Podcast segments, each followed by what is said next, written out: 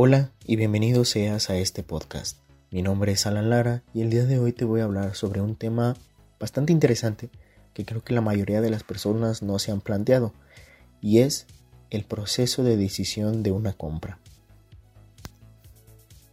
Los consumidores toman decisiones de compra cuando adquieren artículos pequeños, como por ejemplo una taza de café, y también cuando compran artículos grandes, como por ejemplo una casa. Una vez que el cliente satisface sus necesidades y deseos, buscará la manera de satisfacerlos.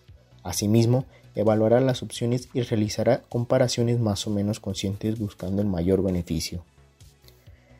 Actualmente estoy cursando una materia llamada Análisis de Consumo y del Producto en la universidad y creo que este tema es bastante importante no solo para mí, sino que también para las personas que se dediquen a vender cualquier cosa o simplemente para las personas que les da curiosidad el proceso de una persona en la decisión de una compra.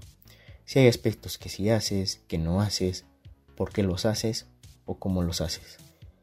Bien, el proceso de decisión de compra tiene que ver con el conjunto de etapas que se realizan para decidir acerca de la compra de bienes o servicios. También, lo que tiene mucho que ver a la hora de comprar es el reconocimiento de la necesidad la búsqueda de información, evaluación de alternativas, decisión de compra y comportamiento posterior a la compra. Es muy importante también estar conscientes que cada individuo desarrolla sus propias necesidades y creencias y aunque pertenece a un grupo, desarrolló su propio proceso de compra. Incluso puedo decirte que hay distintos tipos de decisiones de compra. De hecho, son tres para ser exactos.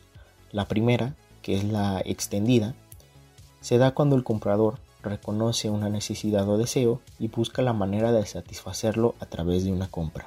También está la limitada, que es cuando el comprador tiene una experiencia previa de compra o una expectativa o conocimiento técnico que le permite saltar alguno de los pasos del proceso de compra sin generarle riesgos o incertidumbre. Y por último, también está la rutinaria, es aquella que tiene lugar cuando la compra del artículo es parte de una costumbre. Por esta razón no se lleva un proceso, ya que son productos de bajo costo, son bienes de impulso o de tensión de necesidad. Y ya para terminar este corto episodio, como ya dije anteriormente, cada persona desarrolla sus propias necesidades y creencias, por lo cual desarrolla sus propios procesos de compra. Cada uno es libre de comprar lo que quiere y a su manera. Tal vez tengas un tipo de compra o dos, pero aún así, el saber todo esto te vendrá bien al momento de vender y saber qué tipo de persona quiere tu producto. Muchas gracias.